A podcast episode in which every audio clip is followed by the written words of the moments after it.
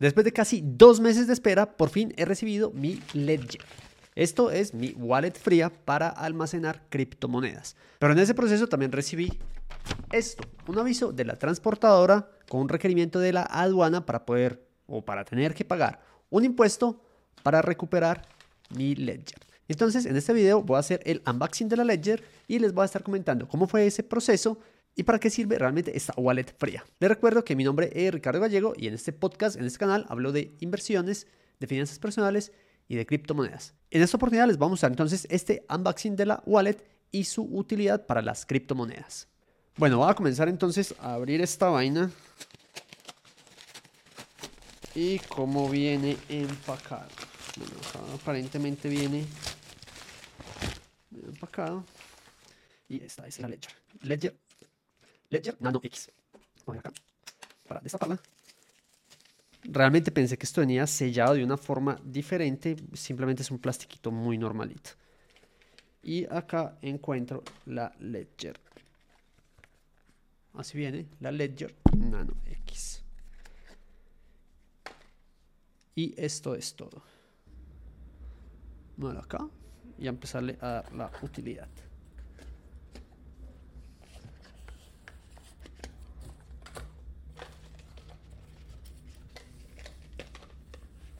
En ese proceso, yo por ejemplo estoy grabando este video el 23 de enero.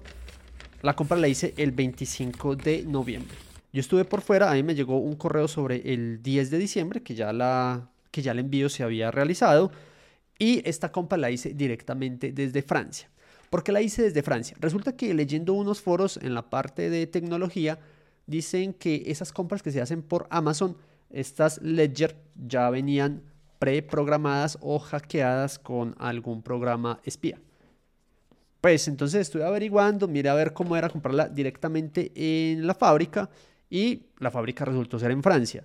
Mirando las especificaciones, los valores, el costo de envío y todo eso, pues realmente era prácticamente igual que comprarlo en Amazon.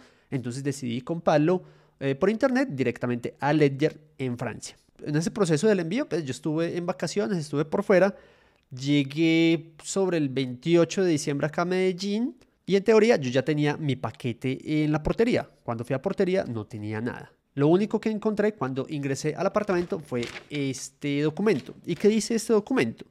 Reciba un cordial saludo de Servicios Postales Nacionales SA. En atención al asunto de la referencia, nos permitimos informarle que por medio de nuestra red de ingreso, el envío XXX remitido por ta, ta, ta, Origen Francia, entrada al país el 10 de diciembre de 2022 bajo modalidad de tráfico postal y envíos urgentes.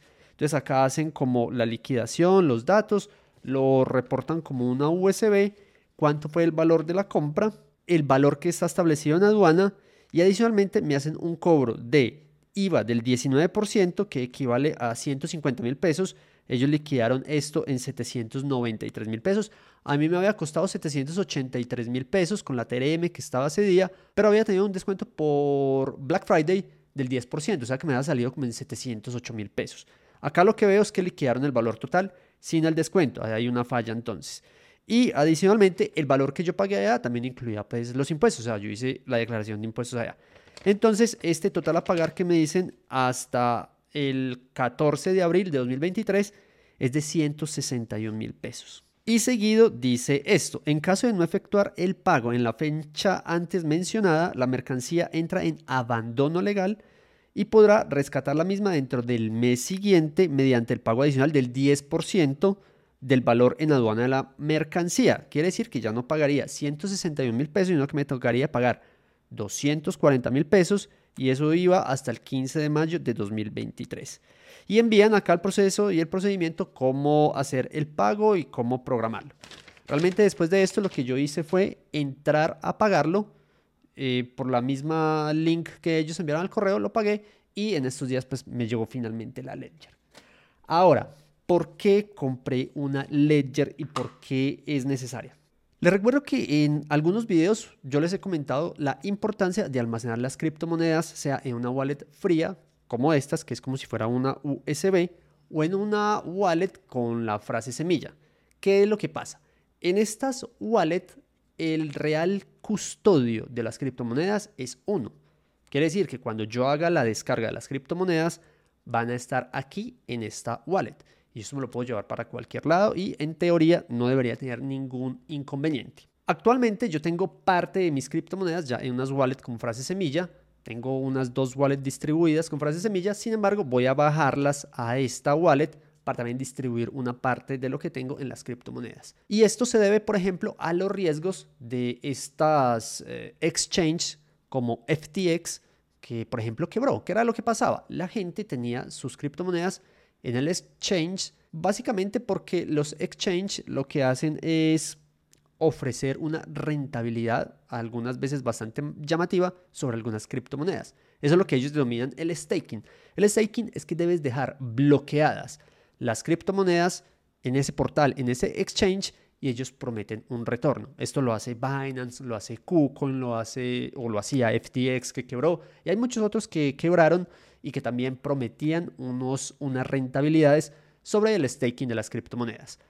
Hoy en día ese riesgo se mantiene porque los exchanges básicamente funcionan como un banco. Las criptomonedas están es alojadas donde un tercero. No están alojadas ni controladas por mí, a menos que lo tenga en una wallet con frase semilla o que lo tenga en unas wallet de este tipo como la Ledger Nano X, que es una de las marcas que se usa. Pues yo no estoy acá promocionando ninguna marca ni nada, hay otra que se llama la Trezor, que estuve precisamente validando entre la Trezor y la Ledger Quad Alquiría.